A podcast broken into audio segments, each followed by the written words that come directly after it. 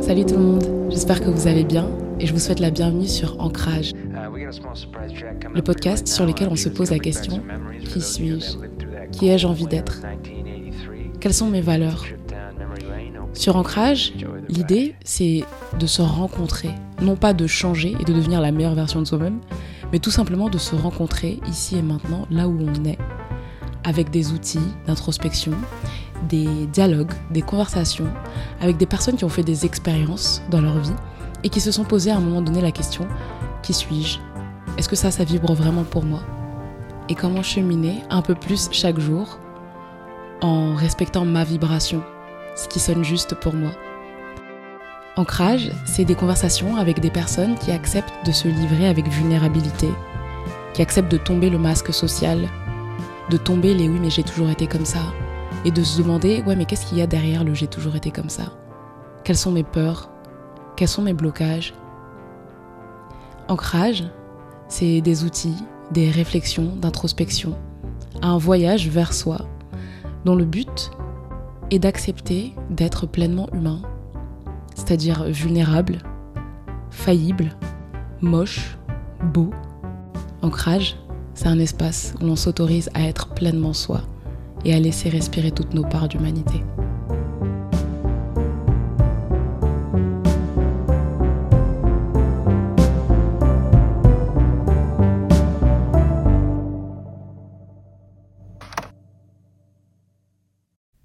Aujourd'hui, je reçois Isabelle Blanc. Elle a été championne olympique en snowboard. Aujourd'hui, elle est l'hôte d'un chalet et coach. Elle nous partage sa philosophie de vie. Dans cet épisode, on discute beaucoup du métier de coach et finalement de la philosophie qu'il y a derrière ce métier, à savoir le fait qu'on ne peut pas changer les choses extérieures, mais par contre on peut décider comment est-ce qu'on a envie de les vivre. J'espère que cet épisode vous plaira et je vous souhaite une très belle écoute. Donc pour commencer, je vais te demander de juste euh, peut-être te présenter ouais, de la manière dont tu le souhaites, euh, peut-être en incluant aussi un petit peu ton parcours de vie, euh, où est-ce que tu en es aujourd'hui. Donc vraiment, prends le temps, prends la place que tu veux euh, pour te présenter de la manière dont tu le souhaites. ok, bah, alors du coup, je m'appelle Isabelle Blanc, j'ai 47 ans. Je vais sur mes 48 et c'est pas très original, mais je me considère comme une simple humaine en, en expérimentation de, de la vie.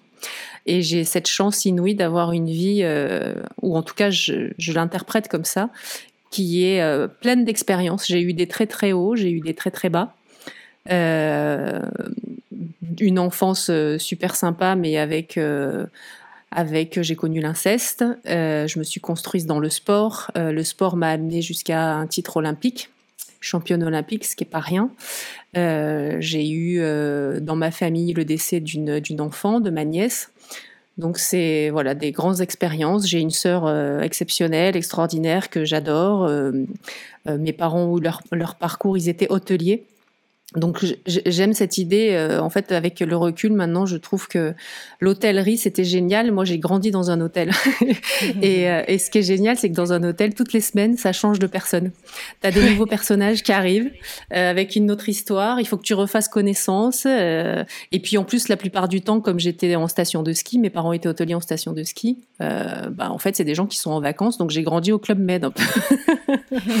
Mais donc voilà pour l'expérience de vie des hauts et des bas. Et puis euh, voilà cette, euh, cette grande cette grande phase de ma vie euh, qui est qui est sur la partie sportive. C'est ce que j'ai connu de plus long, hein, 15 ans, plus de 15 ans de carrière. Et, et effectivement, cette carrière-là m'a amené. J'ai eu la chance d'être dans un sport qui n'était pas très organisé. C'était un sport très jeune quand je l'ai commencé. Et comme il n'était pas organisé, on était un peu livré à soi-même. Et dès mon plus jeune âge, il a fallu que j'aille chercher de l'argent pour m'entraîner, pour pour partir sur des compétitions que ce soit à l'étranger, me débrouiller, partir avec ma voiture, euh, faire mon faire mon budget, euh, faire mon mon pressbook pour aller chercher des sous, commencer à apprendre à me vendre, et, tout ça a fait que j'ai appris plein de choses. Je suis une autodidacte née, hein, je, enfin oui, je pense que je suis née comme ça, et euh, et je suis une touche à tout. Je prends toujours plein de plaisir Parfois, je m'arrache un peu les cheveux parce que j'ai pas de méthodologie de travail, mais au final, je crois que j'ai la mienne. et, euh, et j'ai eu différentes phases. Euh, donc une phase, euh, comme je te disais, de, de jeune à, à, ma carrière sportive, à la fin de ma carrière sportive, jusqu'à mes 30, 30 ans. Euh, et ensuite, je me suis orientée dans l'audiovisuel. Euh, j'ai été euh, élue aussi dans ma commune. J'ai fait, j'ai monté une boutique, j'ai monté une boîte de production de vidéos. alors, c'est pas des trucs très très très énormes. Hein, c'est des choses à ma mesure, au niveau humain à une personne ou deux, mais euh, mais voilà que des expériences enrichissantes. Et c'est vrai que dans le domaine de l'audiovisuel, j'ai commencé à faire des choses dans le sport et une rencontre a fait que je suis arrivée dans un monde de, luxe euh, et j'ai fait des films pour des marques comme Dior, Valentino, enfin des choses un peu euh, hallucinantes. Surtout moi, tu vois, qui suis pour ceux qui connaissent les néagrammes en bonne neuf si tu veux, c'est c'est assez déstabilisant. Mais, euh, mais du coup, tout ça, euh, j'apprends à chaque fois et j'adore cette phrase de Mandela qui dit euh, soit je gagne, soit j'apprends. Et je trouve que c'est ça et, et j'apprends. Alors parfois sur le moment, c'est sûr que c'est que c'est pas évident. on peut on peut avoir certains ont des remords, mais non. en fait, c'est mon expérience de vie et tout ce que j'ai vécu jusqu'à présent c'est qui je suis quoi. Donc même les moments les plus difficiles, je crois que je les changerai pas parce qu'ils m'ont forgé aussi essentiellement. Donc voilà pour me présenter. ok, hyper dense. Et euh, est-ce que tu pourrais parler un petit peu de ce qui t'a emmené euh, au coaching? Parce que tu sais, c'est là qu'on s'est rencontrés dans le cadre justement d'une formation qui s'appelle Born to Coach. Et, euh, mhm. et donc, ouais, qu'est-ce qui t'a emmené toi à ça, à ce que tu fais aujourd'hui en fait? Alors, ce qui m'a amené là, c'est que depuis très très longtemps, euh, j'ai une sensibilité, euh, et alors étant gamine, euh, une grosse sensibilité de spiritualité. Je savais pas comment l'expliquer à l'époque. Hein. Euh, mes parents parfois me prenaient un peu pour une folle à écrire des poèmes pour, euh, je sais pas moi, Dieu, l'ange machin, euh, l'ange truc. C'est un peu spécial. Mais mais au final, donc le sport m'a beaucoup aidé, m'a sorti de ça. je suis allée, je suis, allée sur quelque chose de plus concret. Mais à la fois, comme je te disais tout à l'heure, un sport complètement nouveau et pas du tout organisé à l'époque. Il l'est aujourd'hui, le snowboard. Et comme c'était pas organisé à l'époque, en fait euh, c'était libre à moi euh, de prendre euh, un préparateur donc de sport, que ce soit un préparateur après plus spécifique athlétique. Après, ça a été la préparation mentale. Et donc, je suis allée, je suis allée voir une psychologue. Après, je suis allée voir un ostéopathe énergétique. J'ai vu ouais, des, des, plein de thérapeutes qui sont dans des sensibilités plus subtil, on va dire, que la partie euh, très psychique d'un préparateur mental. Même euh, la, psychologue que j'avais, préparatrice mentale, était très orientée ésotérisme. Euh, donc, et puis ça, moi, ça me touchait. Puis ça me, ça me, je, réponds beaucoup à ça. Je, je suis très, je suis une bonne cliente, on va dire. Après, il faut que je me mm-hmm. méfie, mais j'ai appris. Et, et donc, bref, du coup, voilà. Après, je pense que toute cette éducation que j'ai eue dans un hôtel, à rencontrer du monde, à être au contact de gens tout le temps, a fait que peut-être j'avais j'ai développé un contact assez facile, assez empathique, euh, plus cette sensibilité du subtil. Et, ce qui m'a amené à ça, c'est vraiment quand je rencontre les gens aujourd'hui, je fais quelques séminaires, j'encadre des séminaires en station de ski chez moi. Et quand je suis avec des personnes d'entreprise qui viennent euh, partager une journée ou un week-end avec moi sur les pistes, il y a des moments assez magiques. J'échange avec eux et, euh, et, ils me livrent des choses assez incroyables. Et à chaque fois, je me dis, mais c'est dingue, c'est une, chance déjà. Euh, je suis très touchée de, ce qu'ils me livrent. Et, je me suis dit, mais qu'est-ce que je pourrais faire de plus? Il me faudrait des outils. Alors, je connaissais le coaching, j'en avais entendu parler. Il y a certains athlètes, d'anciens athlètes qui se sont lancés là-dedans. Et euh, mais ça me parlait pas trop parce que dans le coaching, je voyais euh, pas un gros mot, mais voilà, euh, je suis le meilleur, je suis le plus beau, je suis le plus fort, je vous donne ma recette, faites comme moi. Et, et ça, en fait, ça me parlait pas parce que l'expérience de chacun est propre et, et ce qui est intéressant, c'est d'amener l'autre à sa réflexion et de se révéler à lui-même. Alors bien sûr, par des étapes par lesquelles nous on est passé euh, et et puis bon, je me suis mise au parapente il y a quelques temps et j'ai rencontré une nana qui faisait du parapente et qui, euh, on était parti trois jours euh, en Italie et puis tout le soir à 17h, je sais plus, elle partait faire euh, faire une visio de coaching ou je sais pas quoi et je lui pose la question et elle me parle de cette formation. et je me dis tiens, elle a l'air, intéressante. Donc j'ai appelé la, personne de l'organisme au débit. Et, et, tout de suite, ça a fité parce qu'effectivement, pour moi, ce, cet organisme, il lit ce que je trouve essentiel, c'est-à-dire qu'il lit l'intellect, la psyché, si tu veux, avec ce qu'il y a d'autre le subtil. C'est un tout, en fait. On, est des êtres euh, vivants et on est des êtres vivants qui avons les deux. Et ces deux-là sont réunis pour moi dans cet organisme. Et ça m'a tout de suite parlé. Donc je suis, je suis là dans cette formation de coaching avec toi, Melvin. yes, exactement. Et euh, ouais, j'adore cette, euh, cette approche que tu as de faire le lien entre on n'est pas juste un corps mental, mais on est aussi un corps physique. Et enfin, tu vois, même dans le sport de haut niveau, comment le sport peut être stigmatisé parfois dans la société de oui, ils ont que les jambes et pas la tête, mais en fait, c'est une illusion totale de considérer qu'on est séparé parce qu'en en fait, tu es un corps physique, émotionnel, mental, énergétique, mais c'est un seul et même truc, quoi. Enfin, et c'est vrai que dans cet organisme-là, le lien est bien fait. Et, euh, et, justement, tu disais que pour toi, le coaching, c'était un gros mot jusqu'ici. Et, euh, et d'ailleurs, tu vois, moi-même, quand j'ai découvert ça, je ne savais pas ce que ça voulait dire parce que pour moi, un coach, c'était mon entraîneur de, handball. Donc, euh, tu vois, j'avais beaucoup de mal à définir ça. Et toi, aujourd'hui, du coup, de par la formation que tu as faite et même les personnes qui t'ont accompagné, comment toi, tu définirais ce, le coaching avant qu'on aille parler un peu plus de, ton parcours, enfin, de, de toi? Ok, euh, alors je vais te faire une entourloupe. C'est une bonne question. C'est une bonne question que tu poses, Melvin. Euh, J'avoue que j'ai pas encore trouvé d'autres mots que le coaching parce que parce qu'effectivement, je connais quelqu'un qui dit souvent, ça devrait même pas avoir un nom, c'est de l'humain en fait. C'est juste de l'humain et on devrait tous, euh, on devrait tous avoir ces, ces possibilités-là et on devrait tous être éduqués à cette bienveillance, à ce non-jugement, à cette écoute et une approche un peu plus euh, douce et spirituelle de, de la vie. Alors non, je ne suis pas un bisounours, hein, je, je reconnais qu'il y a des moments très durs dans la vie, il y a une société, mais on a, on a une force, un grand pouvoir en nous qu'on a oublié en fait, et, euh, que les éléments à l'extérieur restent des éléments extérieurs, mais que nous on peut, euh, on, peut avoir une influence là-dessus de par euh, notre équilibre de vie, notre hygiène de vie, et c'est aussi nos, un équilibre de pensée, un équilibre de, une justesse en fait, un alignement avec nous. ça n'a rien de magique, ça n'a rien de, de même ésotérique, c'est juste c'est juste une, un état d'être, tout simplement, qui se, qui se cultive. Et euh, donc le, le coach, euh, je suis comme toi. Moi, au début, on disait un coach pour moi, c'était mon entraîneur. Après, on nous a parlé de préparateur mental. Ok, donc là, on commence à comprendre préparateur physique. Ok, ça c'est le physique. Préparateur mental, bon bah c'est le mental. Et maintenant, cette notion de coach, euh, je j'ai pas trouvé le bon mot. J'ai pas la réponse, mais euh, je suis d'accord avec toi dans le sens où je suis pas, je suis pas convaincue de la justesse du mot en fait. Mm, mm. ouais, c'est ça. On va trouver. En plus, moi, ouais, on va trouver, on va trouver, on va chercher, on va trouver le bon mot.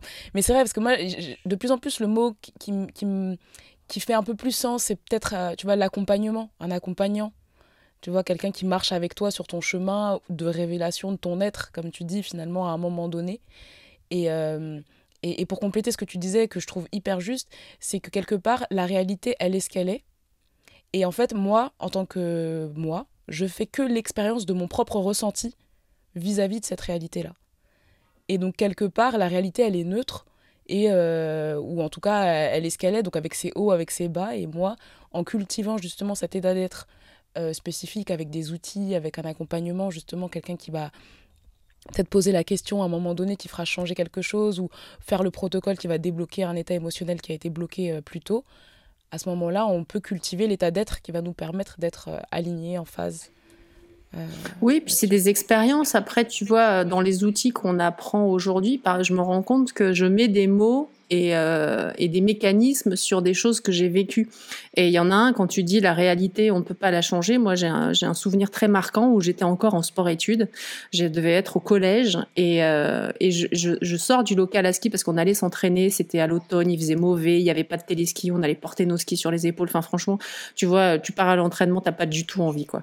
Et là, il y avait un jeune entraîneur euh, qui, qui j'étais la dernière à sortir de la soute, donc c'était pour moi. C'était, j'en ai pris plein, j'ai pris plein cadre. Et puis il, me rentre dedans et il me dit mais qu'est-ce que vous avez tous? Donc je lui explique, je bah, tu vois bien que c'est quand même pas le top les conditions.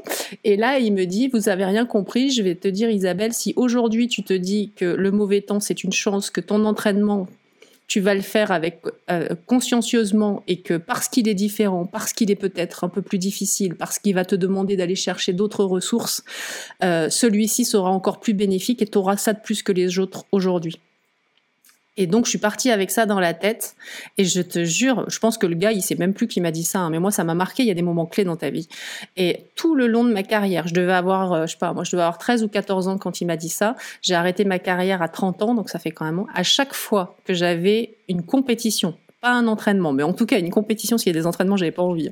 Mais en tout cas, un jour de compétition où il faisait mauvais, je me levais, j'avais la banane et je me disais, ben, elles vont toutes avoir les boules et moi j'aurai ça de plus qu'elles aujourd'hui. Et ben, tu vis pas la même journée.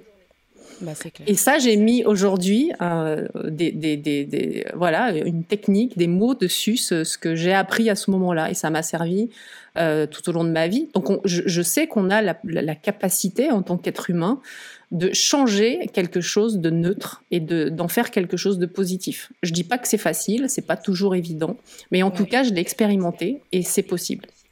Ouais, ok, trop bien. Et ce que j'entends aussi dans ce que tu dis, c'est que quelque part, euh, en fait, en coaching, c'est pas juste on donne des outils ou on accompagne quelqu'un ou comme tu disais, je suis sachant et je te partage ma technique. Au fond, ce qui précède tout, c'est l'expérience. Exactement. Il s'agit juste de faire une expérience et, et, souvent en coaching, quelque part, tu aides juste, tu accompagnes la personne à peut-être à mettre un mot sur l'expérience qu'elle a vécue, à comprendre le mécanisme qui s'est joué pour, enfin, qu'elle a mis en place à ce moment-là pour traverser cette expérience. Euh, qu'est-ce qui du coup la bloque peut-être pour vivre d'autres expériences, mais en tout cas, effectivement, le, le coaching ne précédera jamais l'expérience de la vie et quelque part. Euh, Enfin, euh, je veux dire, enfin, je sais pas si les gens ils avaient des coachs il y a 2000 ans, mais enfin, enfin vivre la vie, c'est avant tout l'expérimenter, quoi. Il y, a, il y a 2000 ans, je pense qu'ils avaient une autre philosophie de vie, une autre société aussi. euh, mais mais c'est ça, en fait, euh, on peut pas, on peut pas se, entre guillemets, se dissocier de la société qui nous entoure aujourd'hui. Celle-ci aussi a une énergie. Et, euh, et, effectivement, on est emmené dans un système, mais euh, ce système, c'est un, c'est une aire de jeu, c'est un territoire. C'est pas pour ça que c'est notre carte. C'est pas pour ça que on peut pas dans ce territoire-là nous avoir euh, la main sur les endroits où on veut aller ou on ne veut pas aller. Donc, euh, donc euh, oui, ces techniques et ces outils qu'on apprend, en fait, c'est l'idée, c'est de, c'est d'amener euh, notre interlocuteur, la personne qui, qui souhaite euh, passer une étape dans sa vie, parce qu'elle bute toujours sur la même chose, c'est d'arriver déjà à mettre en conscience, d'une part, l'émotion qu'elle vit, parce que dans cette société, dans ce monde dans lequel on évolue, en fait, les émotions euh, ne, sont, ne sont pas révélées ou ne sont pas expliquées. Quand on grandit, un gamin euh, qui parle trop fort euh, ou qui est en colère va dans ta chambre. Pourquoi on, on cherche pas à savoir pourquoi il est en colère. Tu viendras quand tu seras calmé. trop excité, mais qu'est-ce qu'il est excité celui-là? Bon, je, je, tire des grands traits un peu, un peu, c'est excessif, mais en gros, c'est ça. C'est que les, les émotions, quand on est enfant, en fait, on nous dit non, on doit se comporter comme ça, on doit rentrer dans un cadre. Et du coup, les émotions, on ne les vit pas, on ne les explore pas. Sauf qu'au bout d'un moment, en grandissant, il y a plein de choses qu'on n'a pas euh, extériorisées en émotions et qu'on ne sait pas expliquer et que du coup qui nous reviennent dessus comme une répétition parce qu'on n'a pas compris. Et, et, et l'idée, si tu veux, de l'accompagnant, on va l'appeler comme ça, c'est de, de te permettre de déjà un de t'autoriser un temps d'échange poser sur toi. À quel moment on prend le temps de se poser une heure, une heure et demie, juste pour échanger et prendre soin euh, de, son, de son être? Alors bien sûr, il y en a qui vont faire du sport pendant deux heures, trois heures, euh, tout ça. Moi, je parle juste de l'être, je te parle pas du faire, je te parle pas de ton physique, juste on échange. Qu'est-ce que tu ressens? Comment tu vas? Euh, Qu'est-ce qui, te gêne dans cette relation? Qu'est-ce que tu aimerais? C'est pas forcément le temps, on prend pas forcément le temps de se poser les vraies questions et de savoir ce qui se joue sur soi. On prend le temps de dire euh, mon compagnon me saoule parce que euh, il lave pas ses chaussettes. Enfin, encore une fois, je fais des caricatures, mais euh, où il va jamais chercher les enfants, où il fait pas ci, et les autres font ça, et l'administration fait ci, et j'aime pas. En fait, c'est toujours les autres, sauf qu'à un moment donné, on se remet pas au centre euh, pour justement savoir où on en est et qu'est-ce qu'on est prêt d'accepter ou pas, et comment on gère si c'est quelque chose qui qui ne peut pas se changer. Parce que au final, qui souffre dans tout ça? Bah, c'est nous. Donc on se crée. Moi j'aime bien. Il y a une phrase de Thomas d'Azenbourg que j'utilise beaucoup. Je sais pas si c'est de lui, mais en tout cas c'est, je l'ai entendu de sa bouche. c'est que nous sommes dans nos propres enfermements. Et, et c'est ça qui est génial, c'est que bah voilà, un, accompagnant euh, comme Melvin et moi-même, n'est-ce pas euh, nous, nous avons notre expérience, bien sûr, mais notre expérience nous a amené à nous former à des outils pour nous permettre ça, en fait, et de faire en sorte que bah, ce que, ce que les difficultés que vous pouvez rencontrer à un moment donné, si vous décidez de, de, de passer à autre chose, ou en tout cas d'évoluer, euh, et ben on est là pour ça. Et, euh, et c'est un superbe, un superbe chemin. C'est ça, c'est un super outil. Et pour compléter, j'adore ce que, encore une fois, ce que, tout ce que tu dis. De toute façon, Isa, je bois tes paroles.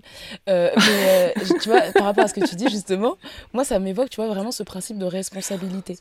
Parce que j'en parlais là, il y a quelques temps avec quelqu'un qui disait ouais mais le problème c'est que en ce moment tu vois il y a un peu une vague comme ça euh, qui dit qu'il faut être responsable de son bien-être alors que c'est très dur vu la société dans laquelle on vit etc et en fait souvent tu sais il y a ce, ce précepte que j'aime beaucoup moi c'est on est responsable mais on n'est pas coupable de ce qui nous arrive euh, et, donc, quelque part, euh, si je suis responsable, ok, peut-être euh, tu as l'impression que du coup tu culpabilises, mais aussi tu peux le prendre dans un autre angle en te disant tu es aussi souverain de l'expérience que tu vis.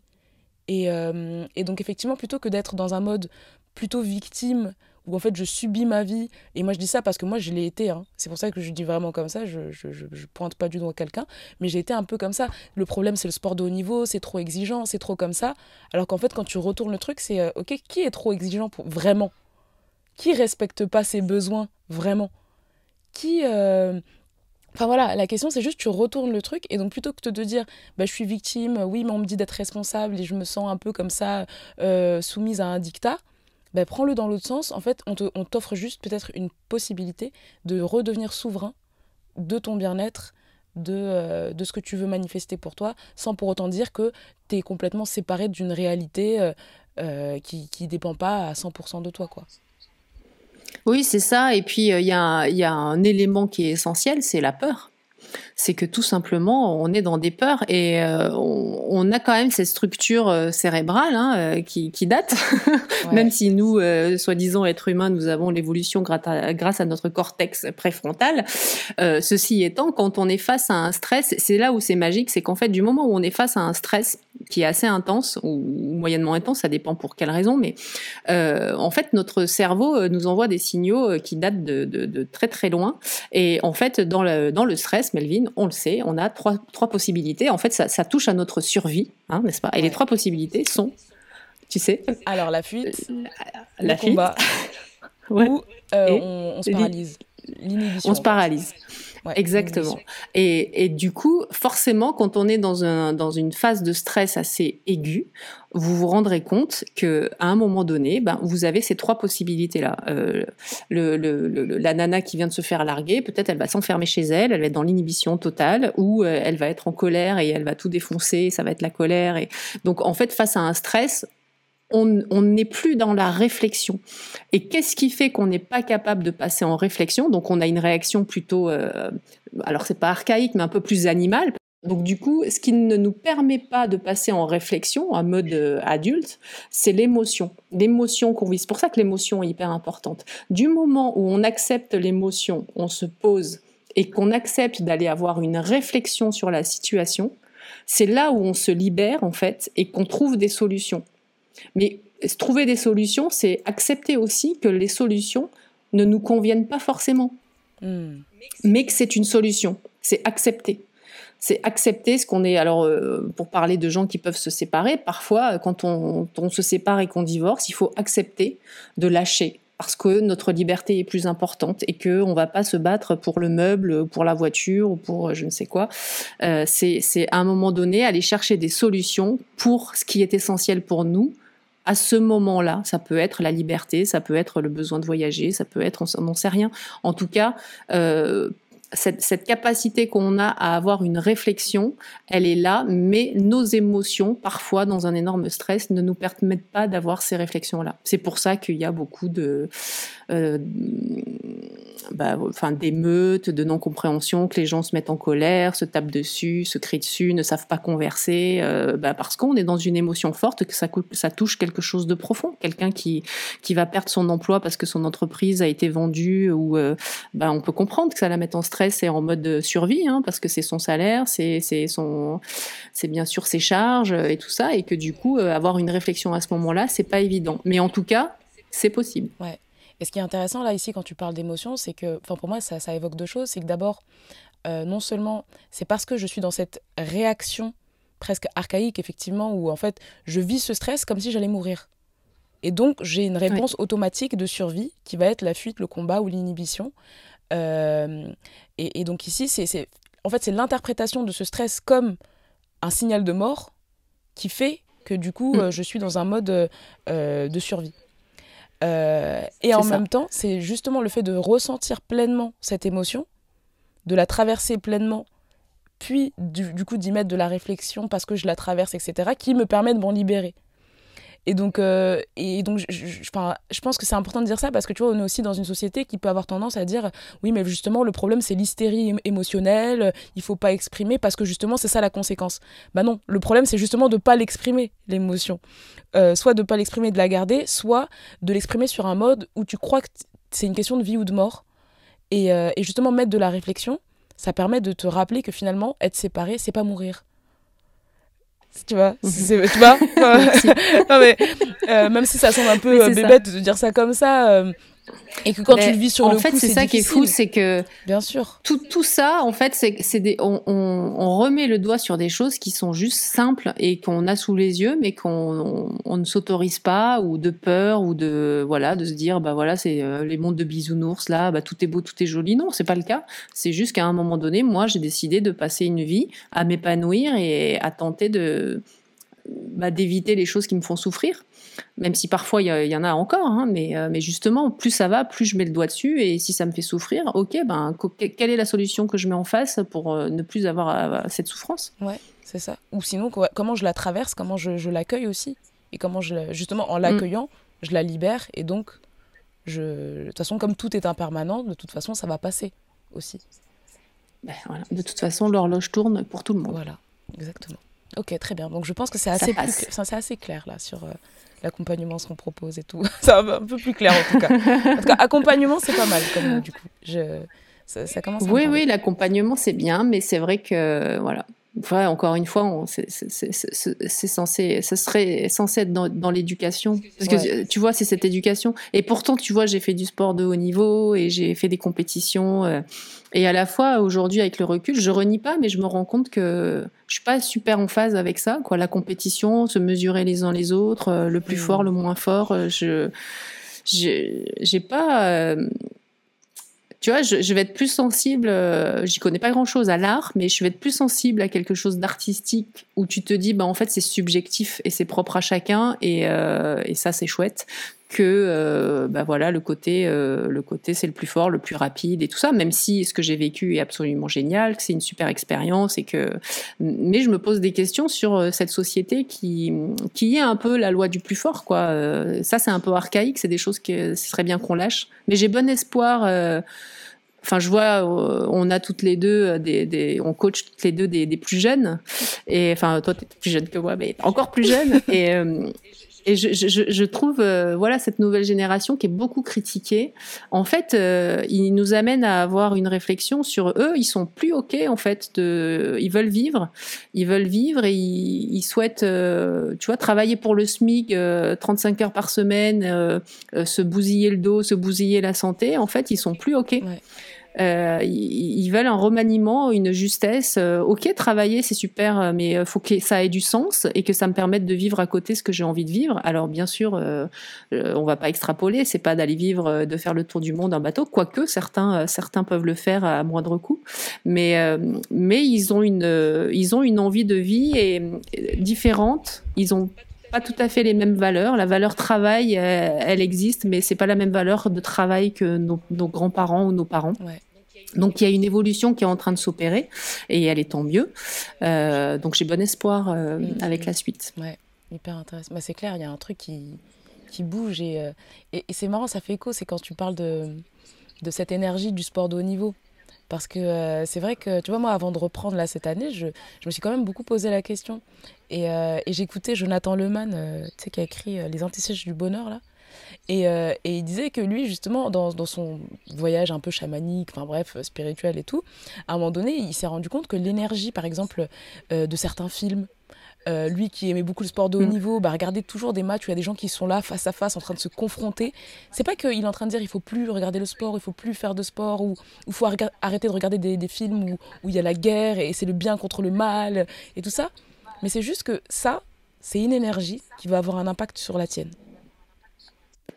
Mais après, euh, après dans l'expérience de vie que j'ai eue, au-delà de se dire euh, j'ai fait de la compétition et le mode compétitif, euh, effectivement, tu cours pour quelque chose, tu as un objectif. Et c'est encore une, phrase que j'adore, moi, de Paolo Coelho, qui dit ben, l'important dans l'objectif, c'est pas tant l'objectif, c'est le chemin. Et, donc, en, allant derrière cet objectif de, bah, de compétition, d'essayer de me, parce que voilà, j'ai conscience qu'à l'époque, j'essayais de me prouver des choses. Hein, je voulais me prouver à moi-même, prouver aux autres, et que la compétition et le résultat m'ont permis euh, d'accéder à ça. Et au final, quand je l'ai eu, je me suis rendu compte que j'étais la même et que ça avait rien changé.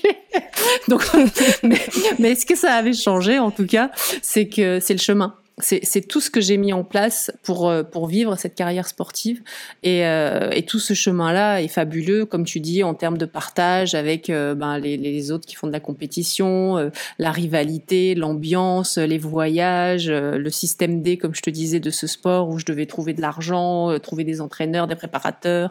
Tout ça m'a forgé en fait, et c'est tout ce chemin-là que m'a permis d'aller à cet objectif de compétition, de compétition de haut niveau. Donc c'est pour ça que j'ai pas de regrets. Je m'interroge juste sur le système de la compétition en elle-même.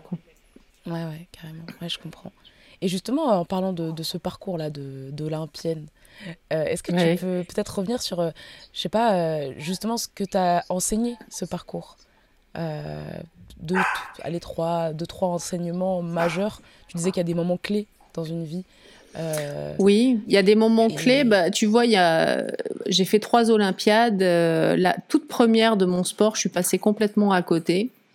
Euh, et c'est essentiellement celle-ci qui a fait que je me suis remise en question et j'étais prête à arrêter la compétition. Et c'est là où, où j'ai une super amie qui est décédée aujourd'hui qui m'a dit Écoute, tu commences à me saouler, tu te plains tout le temps, tu veux pas aller voir une préparatrice mentale Là, j'ai un numéro, vas-y. parce que je la saoulais, tu vois. Et donc bon, faut, et, et c'était un super cadeau qu'elle m'a fait parce que c'est c'est là où j'ai entrepris un chemin de aussi de, de bah, d'introspection. Mais, mais en tout cas, ce que j'ai appris, c'est qu'effectivement, parfois, on a des motivations qui sont pas liées à qui on est. Et je me rappelle que cette compétition, euh, j'étais prête, hein, j'étais, prétendante à la médaille. Enfin bon, il y avait, tout qui était réuni, sauf que j'avais une motivation qui, n'était pas alignée avec qui je suis. J'étais dans la revanche, j'étais dans, euh, dans l'envie de gagner pour prouver. Il y avait quelque chose qui correspondait pas à qui je suis. Et, euh, je me suis reconstruite après cet échec parce que je suis passée complètement à côté. Hein. Donc je suis rentrée, c'était la honte. Euh, j'avais la honte de, j'avais, j'avais honte quoi. J'étais vraiment euh, pas, pas, pas, cool. Je voulais, bah c'était la, la fuite et l'inhibition. Tu vois là pour le coup, euh, je voulais, je voulais voir personne. Je me suis cachée. Et et puis au final, j'ai j'ai fait ce travail d'introspection et puis je suis, j'ai renoué avec, bah en fait pourquoi je faisais ce sport, qu'est-ce qui m'animait dans ce sport, qu'est-ce que j'aimais et qu'est-ce que je cherchais. Et, et en fait, je suis quelqu'un qui aime partager. Bah, comme tu le sais, on aime le lien, on aime le monde. Et en fait, je suis partie sur l'Olympiade d'après euh, en créant du lien au maximum avec euh, mes proches, euh, mes amis, ma famille. Et il se trouve que c'était la première fois ces Jeux Olympiques où j'étais à Salt Lake City, où il y avait un duplex. Alors aujourd'hui, avec les, la technique, on a des duplex de partout, tu vois, ça se fait partout. Non, là, en fait, il y avait le, le père d'une amie qui est allé chercher de l'argent pour pouvoir payer un camion régie de France 3 qui puisse venir à l'Alpe d'Huez euh, parce que parce que sinon il y avait il y avait la, il y avait pas la possibilité d'avoir euh, justement ce, ce, ce, ce, lien entre le Salt City et ma famille. Donc il y a un car régie qui est monté, il y avait ma famille, la station de ski et je te jure c'était c'est c'est ça qui a fait j'allais gagner pour eux pour partager ce moment, pour créer une émotion. Euh, comme je dis souvent à ma sœur, viens on fait un truc pour se créer des souvenirs. Elle me dit mais t'es bizarre toi créer des souvenirs, on va se créer des souvenirs. Je dis mais oui si on fait un truc comme ça on s'en souviendra dans dix ans. Et en fait c'est du lien tout ça tu vois. Et donc quand je me suis reconstruite, j'étais dans cette énergie de dire mais ce qu'on va vivre là, on va le partager et ça va nous, ça va nous lier à jamais quelque part.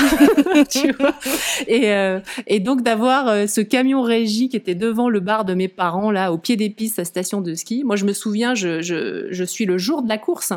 Le jour de la course, on, fait ce qu'on appelle une reconnaissance du parcours avant de partir en compétition. Donc, on a, je fais ma reconnaissance et puis au pied, j'allais remonter en télésiège. Il y a le directeur technique qui me dit bon, Isabelle, euh, j'ai eu euh, ta famille au téléphone, il y a un camion régie, ils voudraient tous te dire bonjour, ils voudraient tous te parler. Euh, il y a la caméra là et tout ça, mais je leur ai dit que tu étais en plein de concentration. Donc, et là, je dis, mais tu plaisantes, vas-y, fais raboule, raboule. je veux leur parler, je veux leur parler. Et donc, voilà, j'étais en bas, j'allais courir dans cinq minutes, je parlais à, toute la station, quoi, à toute la station qui était là, mes, mes parents, ma sœur, et je leur parlais à tous, quoi. Et, et j'étais dans mon euphorie à moi et je me disais, mais je vais gagner pour moi, bien sûr, mais pour eux, enfin pour nous, en fait, c'est, c'est, ça va créer un moment magique pour nous. Et cette énergie-là, en fait, qui était alignée avec qui je suis, euh, m'a permis, certainement, a été un plus pour gagner ce jour-là. Donc c'est un enseignement que j'ai tiré, c'est quand euh, t'épanouir et te révéler dans un domaine, c'est aussi quelle énergie tu y mets, quelle est le, la, la, motivation, quel est ton moteur en fait, est-ce que c'est aligné avec toi et, euh, et, quand tu es aligné avec euh, qui tu es et ce que tu vas chercher, il euh, n'y a pas de raison que ça fonctionne pas, hmm. en tout cas. Ok, mais après là, du coup, ça commence à poser les questions sérieuses.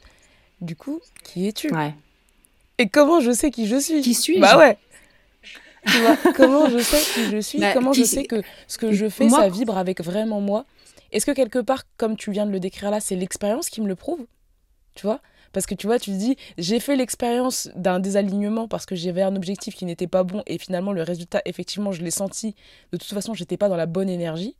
Donc, je me suis posé des questions, j'ai pu tirer les enseignements et j'ai expérimenté quelque chose d'autre qui s'est avéré être aligné avec ma vibration. Est-ce que c'est ça C'est ça. Bah, ça. Se réaligner, c'est euh, bah, c'est un travail de. Déjà, il y a une introspection euh, qui fait qu'on est dans le down. Hein, c'est il faut se reconstruire. Il y a un côté un peu pas limite dépressif, tu vois. Et, et, et c'est important d'accueillir ce moment-là parce qu'il est ressourçant au final. Euh, on est dans une société où les dépressifs, on préfère les mettre de côté ou euh, où c'est rabat la joie et tout ça. Mais faut être dans le faire. faire ouais, faire, voilà, faut faire, faut faire. Mais non, le, cette phase où finalement, bah, tu es en train d'accuser le coup en fait de ce qui s'est passé, qui, qui, a, qui a été pour toi une épreuve, parce que c'est pour chacun, mais une épreuve émotionnelle, d'investissement de, ce que tu as mis. Euh, ça me fait penser un peu au baby blues de la femme enceinte qui devient une jeune fille, qui devient maman. à un moment donné, on parle de ce baby blues, mais euh, tu m'étonnes, quelle transformation. Heureusement, derrière, à un moment donné, il faut qu'elle se pose. quoi. Elle, a, elle a eu un gamin quand même. il va falloir qu'elle l'élève toute sa vie. Enfin, il y a un changement de vie qui est quand même très fort. Donc, c'est une forte émotion. Et suite à ces fortes émotions qu'on vit, donc moi, c'était euh, sur l'investissement que j'avais mis dans ces Jeux Olympiques et je suis passée à côté. Euh, ben, il faut accuser le coup et accuser le coup, voilà, c'est accepter cette phase et accueillir cette phase où, euh, bah ouais, il y a peut-être des journées que je passais dans le canapé à rien faire, mais c'était ressourçant et que c'est c'est parfois important. Ceci dit, c'est pas une phase où il faut rester tout le temps. À un moment donné, à force d'échanges on se reconnecte à peut-être des choses qui nous font du bien. Moi, j'aimais la musique, j'aime bien jouer de la guitare, j'aime bien chanter. Ben voilà, j'ai une préparatrice mentale qui m'a poussé à, à refaire des choses qui me font du bien. Et plus on fait des choses qui nous font du bien, parce que c'était pas forcément le snowboard, c'était pas forcément retrouver mes copains du snowboard, c'était euh, aller partir en, montagne, marcher avec des amis qui font pas de snowboard mais qui aiment la montagne, et c'était me ressourcer comme ça. Et plus on, va chercher des choses qui sont euh, qui nous font du bien. Après, c'est chacun. Moi, je savais que la musique me faisait du bien, je savais que marcher en montagne mes animaux, je suis très chien, chat et tout ça, passer du temps à aller balader avec mes chiens, avec mes chats, ben, c'est des moments où je me ressourçais et je me reconnectais à moi. Et, à un moment donné, on, on, on, évolue dans cette phase un peu dépressive où on est renfermé sur soi, où on veut voir personne, et on est prêt à renouer, à recréer du lien ou à refaire du lien avec son entourage. Et là, il y a une nouvelle dynamique qui se met en place et, et, là où il faut être vigilant, c'est quand on remet le lien ou qu'on se reconnecte un peu aux autres, c'est arriver à préserver ce qu'on a découvert dans cette introspection, c'est ce qui nous faisait du bien, et, et pas partir euh, le feu flamme dans euh, tu devrais faire ci, tu devrais ça, parce que euh, tout le monde, hein, tout le monde a une idée en fonction de soi, et c'est ce que j'ai trouvé génial moi dans le coaching, c'est qu'à un moment donné, c'est l'écoute, c'est hyper important.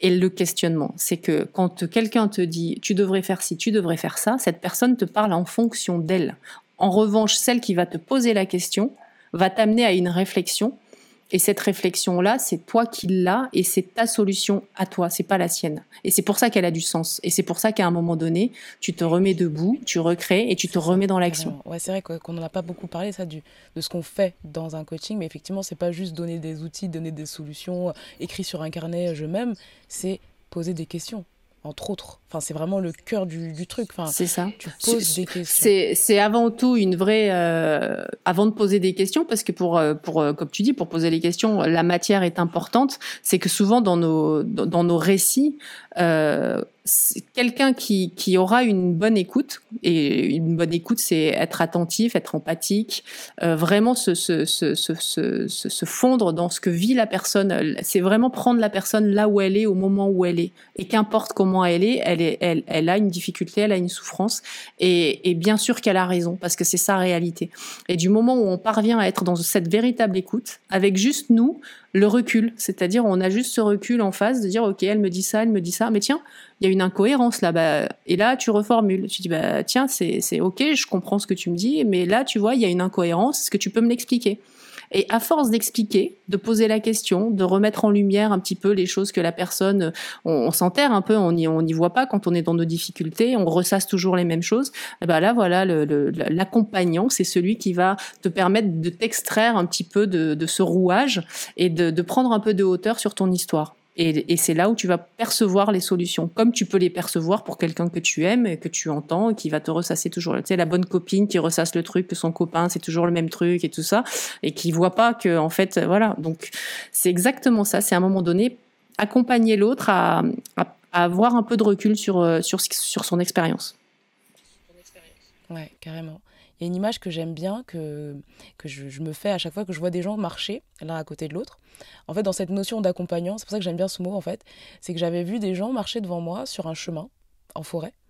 Et, euh, et ils étaient deux, et je me disais, en fait, c'est un peu ça le coaching. C'est-à-dire, il y a une personne qui marche sur un chemin tout le temps sur le même, elle le connaît par cœur, c'est son chemin mental, l'autoroute sur laquelle elle est tout le temps. Euh, voilà, je raconte toujours cette histoire. Bah oui, c'est toujours des connards les gens que je rencontre et tout. Voilà, je raconte cette histoire. Et donc il y a l'autre à côté qui écoute et qui marche avec elle. Je, bah ok, je comprends, effectivement. C'est vrai que là, sur ce chemin que tu empruntes tout le temps, c'est normal que tu vives ça. Puisque sur ce chemin-là, bah, tout ça, c'est très cohérent d'un point de vue en termes de ce que tu penses, en termes de ce que tu crois, de ce que tu ressens. C'est très cohérent, c'est normal. Mais effectivement, par rapport à ça, moi, quand même, je me pose des questions par rapport à telle incohérence. Donc, je vais demander, ok, c'est quel arbre qui est là? Hmm.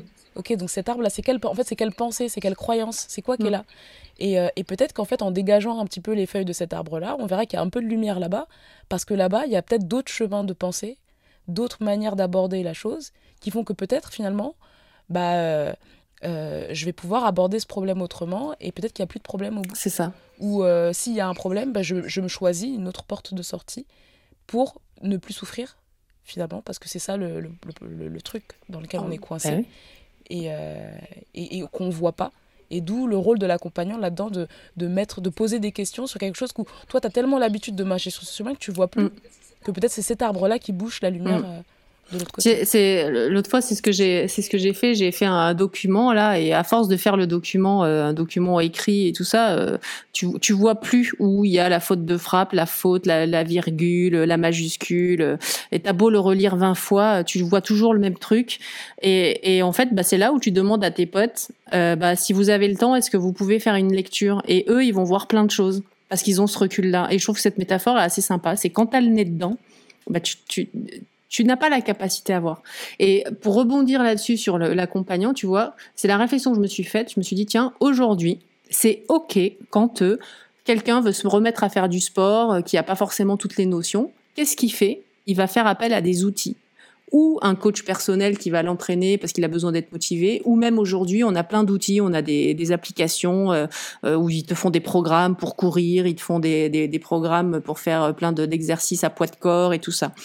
Bah, ça c'est ok. T'as envie de perdre du poids, bah, là c'est pareil, t'as plein d'applis, les jeunes intermittents, les Weight Watchers, enfin tous ces trucs-là, là où tu veux avoir un diététicien ou une nutritionniste. Et en fait, on est ok avec ça pour prendre soin de son corps. C'est ok de faire appel à quelqu'un qui a les outils qu'on n'a pas. Et eh ben, un accompagnant pour la psyché, le, cerveau est, est, aussi un organe comme tout le reste qui a besoin d'être euh, entretenu, cultivé et que effectivement, de faire appel à quelqu'un qui a des outils, c'est pas déconnant. Et, et, euh, et j'aimerais que, enfin, ce serait souhaitable que dans notre culture, ça, ça évolue. Parce que, parce que moi, la première, et tu le sais très bien, Melvin, c'est qu'on se supervise les uns les autres, les unes les autres, euh, parce que c'est important aussi que nous, dans, même si on a les outils, bah, quand on a le nez dans le guidon, on a le nez dans le guidon. Et que c'est important qu'on fasse appel à, je fais appel à Melvin, ou elle fait appel à moi, et on essaye de, bah, de, sortir de ce que de, ce dont on est là où on est rentré quoi. C'est ça. Ouais, ouais, exactement. Exactement. Vive le coaching.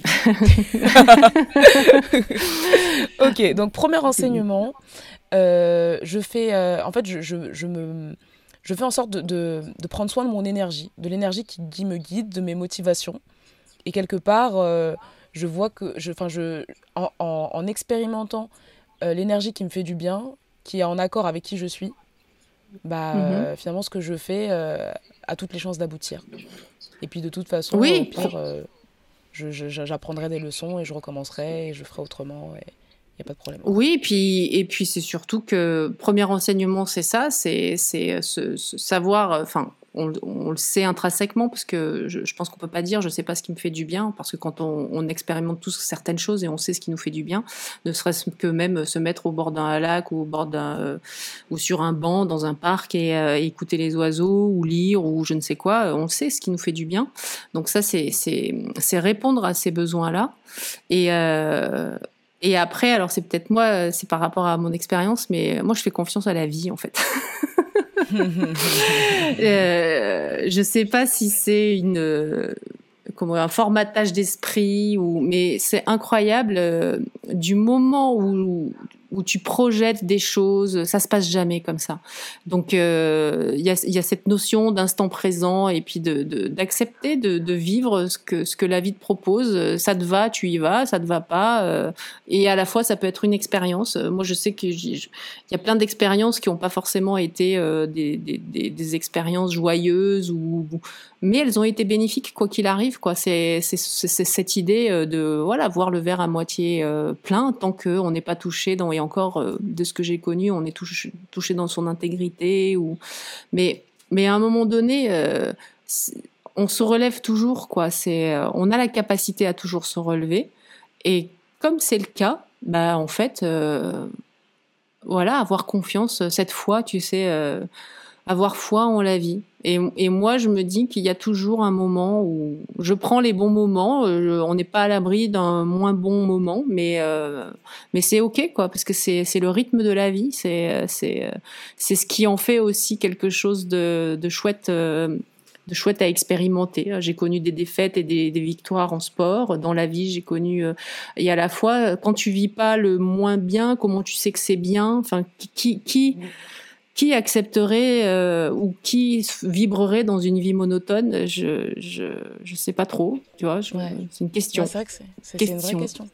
Parce que dès le mm. départ, tu l'as dit, en fait, euh, quelque part, euh, les moments à la fois difficiles que tu as vécu et les plus hauts et agréables sont constitutifs de tout ton être et qu'on peut pas les séparer quelque part. Ça, ça n'aurait pas de sens.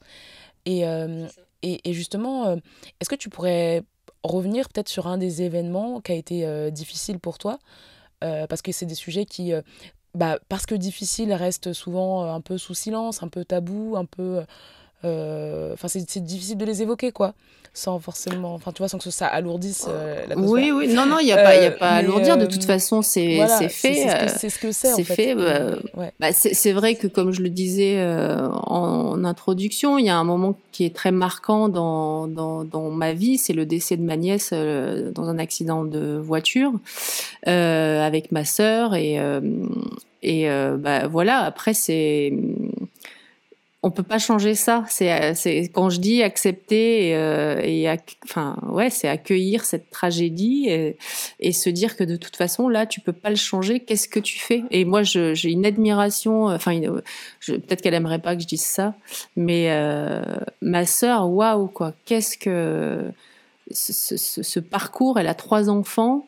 Effectivement. Euh, ça fait partie de leur histoire, ça fait partie de la sienne, ça fait partie celle de, son mari.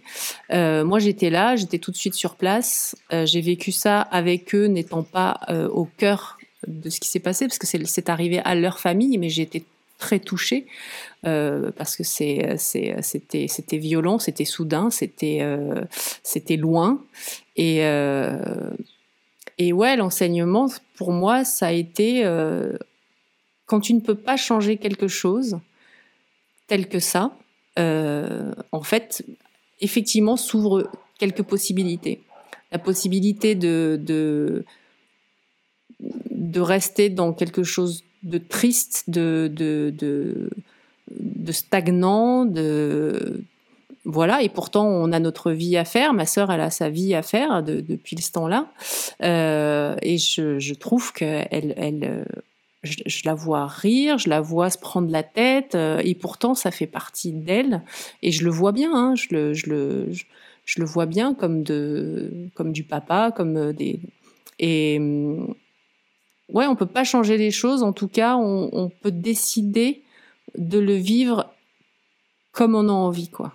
Et euh, alors, si l'envie c'est de le vivre et de pas bouger, de rester chez soi, parce que c'est vrai que ça, ça, cette tragédie-là de perdre un, enfant, il y en a beaucoup qui euh, qui s'en remettent pas. Moi, mes parents avaient des amis qui avaient perdu un enfant et ben voilà, c'était pas, il y avait pas forcément de joie et c'était douloureux. Donc c'est une vie de souffrance, on va dire. Et, ce que je, trouve fabuleux chez ma sœur, c'est que voilà, elle, va exprimer que c'est dur, que c'est une souffrance, mais qu'elle a décidé de pas avoir une vie que de souffrance, quoi. Et qu'elle va prendre euh, ce qu'elle peut prendre ailleurs. Et moi, j'adore partager des moments avec elle. On, rit beaucoup, on a une complicité qui est, euh, euh, qui est top. Et il y a ça qui y a ça qui nous lie quoi parce que j'étais présente ce jour-là mais ouais l'enseignement pour moi c'est ça c'est quand il y a quelque chose que tu ne peux pas changer même aussi dur soit-il toi tu as encore ta vie devant qu'est-ce que tu fais de ça quoi? Qu'est-ce que tu choisis? Qu'est-ce que tu t'offres? Euh, je sais pas trop ce que ça veut dire, mais en tout cas, euh, voilà. Du coup, aujourd'hui, face à on a perdu notre maman aussi. Euh, bon, euh, face à des pertes comme ça, des pertes euh, de proches, on, a notre vision à nous. ouais, ça. On a notre vision à nous. Ce que tu dis qui est toujours très beau aussi, c'est que quelque part, encore une fois, c'est tu fais l'expérience de ton ressenti de la réalité. Parce que si on considère que la mort, ça fait partie de la réalité de ce qu'elle est, tu feras l'expérience après de ton propre ressenti et, euh, et, bien sûr, y a, dans le deuil, euh, euh, il y, a, plein de phases. Enfin, moi, j'ai perdu pareil quelqu'un de très cher à mon cœur il y a peu de temps. Et il y a plein de phases. Et on n'est pas en train de dire, voilà, dès le départ, bon, c'est bon, je vais faire la fête partout et tout, c'est pas ça. pas du tout. Et, enfin et, et, pareil, on n'est pas en train de culpabiliser les gens qui, qui, qui, qui n'ont pas d'autres ressources, dont les meilleures ressources à ce moment-là, c'est le chagrin. Parce qu'en fait, de toute façon, la personne aura toujours la, la, meilleure réponse euh, ici et maintenant. Elle donnera toujours la, la meilleure réponse qu'elle peut donner par rapport à les moyens et, et, les ressources dont elle dispose ici et maintenant. Donc ce sera toujours la meilleure réponse à, apporter. Mais, euh, mais, effectivement, il y a cette, cette, notion de... Euh, quelque part, j'ai toujours la liberté d'aller chercher d'autres ressources, d'explorer encore une fois d'autres ressources. Comme tu disais, ce, bah, cette, ce fameux entraîneur qui t'avait dit que quand il quand il pleut ou quand il fait moche, peut-être que là, je vais avoir l'occasion de rencontrer euh, bah, des ressources que je n'avais pas encore euh, découvertes en moi. Bah. Enfin, moi, je, fais le parallèle là. C'est quand il fait noir, bah, c'est, enfin, je sais pas, cette phrase de Boris Cyrulnik que j'adore, c'est la nuit, j'écrirai des soleils. Ou, euh, enfin voilà, c'est, aussi ça. Oui, mais et puis, et puis encore une fois, en psyché, on a cette capacité-là euh, et, c'est lié, en fait, euh, dans des moments forts et intenses comme ça, euh, psyché, corps et euh, euh, émotionnel subtil quoi font, font, font, de nous un tout et, et l'un ne peut pas être réglé sans l'autre et, vice versa faut pas faut passer tout ça euh, et c'est pour ça que voilà ce que nous on a appris dans, dans, cette dans cette formation lit tout ça et je trouve que c'est essentiel parce que pour avoir fait de la thérapie moi euh, par rapport à l'inceste aussi pas mal. Euh, ok, je me l'explique, Alors ça, je me suis expliqué, hein, je l'ai compris au niveau intellectuel, ok. En revanche, au niveau du subtil et du, de l'émotion, ça passe, non, c'était pas ok, quoi. Euh, et, c'est là où je suis allée dans l'énergétique, alors ce qu'on appelle comme on veut, mais en tout cas, je suis allée voir des thérapeutes qui, euh, mon ostéopathe énergétique, qui, qui au-delà de l'explication, est allé dans quelque chose d'autre, qui faisait partie de moi, qui fait partie de moi. Et, euh, et, et ça m'a aidé à être encore grandi de cette expérience, de toute façon.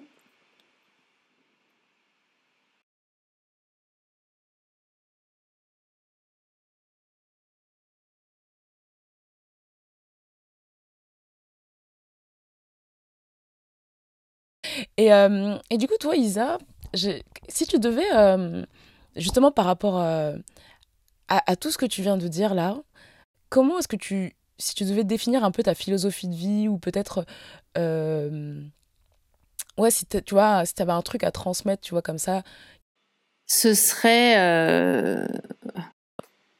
que tout individu qu'on est, on est bourré de peur. Et lever ses peurs, c'est vivre sa vie pleinement, quoi. Qu'est-ce que tu, moi, souvent mes potes, ce que je, ce que je leur dis quand ils me disent ouais, qu'est-ce que tu fais, euh, et je leur dis ben, si aujourd'hui tu pouvais faire ce que tu as envie sans peur, alors ce que tu as envie, on rationalise, hein, ce que tu as envie, que des choses qui soient réalisables, on va pas non plus. Euh, mais en tout cas, si tu avais la capacité de lever les peurs qui te permettraient de faire ce que tu as envie, tu ferais quoi? Et tous, ils me disent Oh, bah, plein de choses Alors, j'adore. Et je dis Bah, voilà. Et bah, tu ferais plein de choses. Et c'est ça. Et, euh, effectivement, tu vois, je, crois que quand je dis, moi, je, fais confiance à la vie, ou. Bah, en fait, je crois qu'à un moment donné, euh, je, lève, je lève ses peurs c'est parfois je dis je suis contrephobique, mais euh, comme ma, comme ma sœur l'est d'ailleurs. Mais c'est ça, c'est qu'à un moment donné, bah, même si tu peux avoir des peurs, tu les lèves et puis tu te laisses surprendre. Et, euh, et, et, souvent il y a de très belles surprises quoi. Ouais, trop bien. J'aime bien le. La philosophie, c'est pour moi c'est c'est complètement con, mais et confiance. Si t'as pas confiance en toi, et confiance en la vie.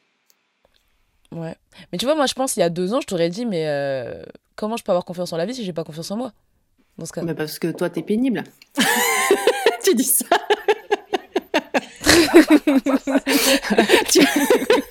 Faut toujours que tu trouves la petite tête. Mais euh, mais en fait, si tu veux, si t'as pas confiance en toi, fais confiance en la vie. C'est-à-dire que si, quoi, enfin, je sais pas si t'as remarqué, hein, mais à un moment donné, quand t'as pas compris un truc et que tu recommences, et eh ben, euh, tu te remets la tête dans le, dans ce qui va pas. Ouais, ouais, non, je suis d'accord. Et, euh, et donc, quand je dis fais confiance à la vie, c'est bah tant que t'auras pas compris, fais-lui confiance, elle va te remettre dedans. Exactement. Ça, j'adore ça. Moi, la métaphore que j'utilise pour ça avec mes, les personnes que j'accompagne en ce moment, c'est la métaphore de Mario Kart. Tu vois, tant que t'as pas passé, si tu tombes toujours dans le lac au moment de sauter, ben, tu passeras pas le niveau d'après. Et donc on va te faire rejouer la même partie jusqu'à ce que tu aies compris qu'il faut que tu traverses un truc là. que ce soit une émotion. Eh ben, c'est ça, super métaphore. C'est ça. C'est ça. Passe ta partie de Mario. Là, tu es coincé dans ta partie de Mario et il faut que tu. Et, voilà. Et tant que tu l'auras pas passé, bah, la vie, elle va te la renvoyer. Tu vas rejouer la même partie. Tu vas rejouer le même rôle avec les mêmes, enfin des personnages différents parfois, mais ce sera toujours le même truc. Eh, mais tout le monde c'est des connards. Eh bah oui, tout le monde c'est des connards, sauf que le point commun c'est toi. Bah, c'est ça. Donc c'était ce que je voulais dire pour répondre à ta question. Dans euh, la vie et confiance en elle, elle va te. Ça marche. Ok, donc j'aime bien. Et si tu le comprends, et si tu le comprends pas, bah, elle sera là pour te le rappeler. Achète-toi une PlayStation pour jouer à Mario du coup, et tu comprendras. C'est ça, c'est ça, exactement. ok. Euh, non mais c'est ça. Ok, nickel. Ma chère. ok, j'aime bien. Quand j'ai choisi le mot ancrage pour euh, cette nouvelle saison de podcast et pour renommer le podcast aussi, je, je suis partie d'un constat c'est que je pratique un sport à haut niveau et que pendant très longtemps, j'ai eu l'impression d'être complètement déconnectée de mon corps, paradoxalement, alors même que c'était mon outil de travail. Et donc, euh, euh, justement, euh, ce qui m'a fait revenir à, finalement à, à mon être, c'est de revenir à mes sens, à ma sensorialité, que ce soit, voilà, finalement, revenir voilà, à ce que je touche, à ce que je, je ressens, à ce que je, à ce que je vois, à la contemplation, enfin à plein de choses comme ça. Et, euh, donc ça, c'était un peu mon point de départ, mon point d'ancrage. Et donc, euh, quand je te dis, euh, toi, ancrage, qu'est-ce que évoque ce mot pour toi? Et ce sera la question de la fin. ce que ça évoque pour moi, comment je me retrouve si je me perds? Je, alors déjà, j'ai une intuition assez, pour ce qui me concerne, hein, en ce qui me concerne, assez forte. Hein. Quand je me perds, je le sens dans mon corps. En fait, il tremble, il, il se débat. J'ai de la colère intérieure et tout ça. Euh, donc, enfin, c'est tout con, hein, mais moi, ce que j'aime, c'est euh, la nature, quoi. Être, euh, comme je te disais, marcher ou, ou me poser. J'ai la chance d'avoir un bout de jardin. Tu vois, avec le rayon de soleil et, et, le matin, voilà, d'être posé et de ressentir juste ce qui se passe, quoi. C'est pour ça que j'aime bien aussi être seule, c'est que je me ressource comme ça, c'est que en fait, je, peut-être que je manque souvent, je, me, je me ressource souvent, mais euh,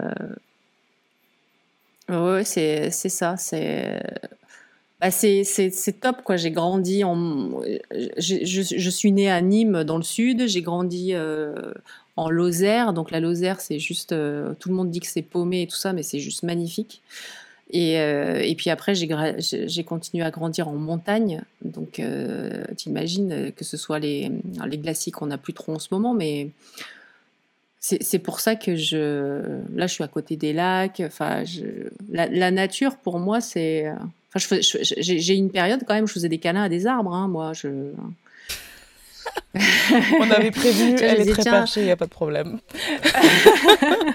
non, mais juste de te dire, en fait, c'est du vivant. Parce que tu vois, euh, voilà, les animaux et tout ça, c'est du vivant, ok. Et en fait, euh, on sait, la roche, c'est du vivant. Enfin, les plantes, c'est du vivant. Et c'est vrai que tu vois, j'ai cette notion, euh, je suis pas très plante. Et ça fait un petit moment qu'on me ramène sur, sur ça, tu vois. Là, j'ai un, un super beau sol pleureur dans mon jardin, là, qui, qui hmm. apparemment était pas très content parce que je le considérais pas. Donc, je suis allée lui parler. Mais euh, voilà, c'est très perché, quoi. Mais, mais à la fois. Moi aussi, je parle aux arbres, t'inquiète, on est perchés ensemble ouais, bah c'est ça. Non, mais à la fois, et pourquoi pas, quoi. Qu'est-ce que, qu'est-ce que, enfin, tu bah vois, les, les, vidéos qui ont le plus de succès euh, sur euh, sur sur Internet, c'est euh, alors effectivement, c'est pas deux arbres qui jouent ensemble, ça va être deux animaux, ça va être deux chatons, un chat, un chien, du vivant. Mais mais voilà, ça nous ramène à, à bah voilà, c'est ça, c'est ça la vie, quoi. Moi, c'était Steve Jobs euh, qui avait dit euh, quand tu vois le gaz qu'il a créé, ce qu'il a, fait, euh, c'est cet empire qu'il a créé là, et puis qui à la fois te dit qu'à la fin de ta vie, qu'est-ce qui te reste C'est un peu ça, c'est qu'on court, on court parfois. et on passe à côté des essentiels. Et, et moi, il y a une dernière phrase là que j'adore, c'est l'éternité est dans l'instant présent.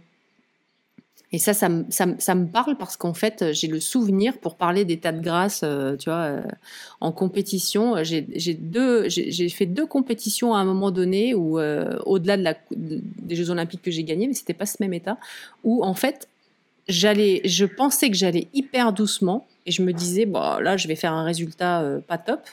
Et en fait, c'est parce que la vitesse à laquelle j'allais, j'avais l'impression, moi, d'être au ralenti parce que c'était cet état de grâce où j'avais le temps de faire les choses. Et arrivé, euh, bah, j'ai gagné les compétitions, j'ai mis avec euh, haut la main. Et à la fois, j'étais très surprise parce que je me disais, c'est pas possible. J'avais le temps de, de, faire tout, quoi. D'habitude, ça va beaucoup plus vite.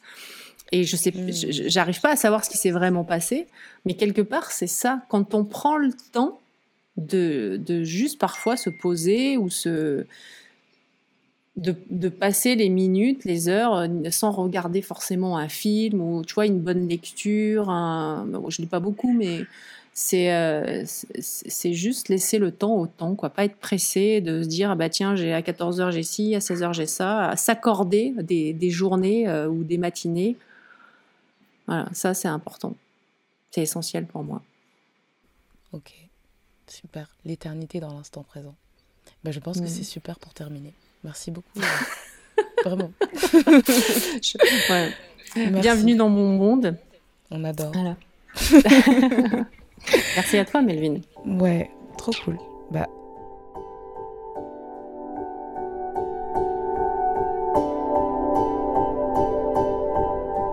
J'espère que cet épisode vous a plu. Vous pouvez me faire vos retours par mail à ancrage.expérience.gmail.com ou encore sur Instagram à ancrage.expérience.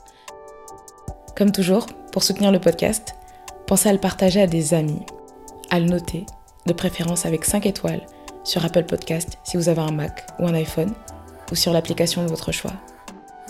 Ah oui, la musique que vous avez entendue en introduction a été réalisée par Neptune Football Club. Et à la fin, c'est toujours Elia. Je vous souhaite une très belle journée et je vous dis à, à dans 15 jours pour le prochain épisode.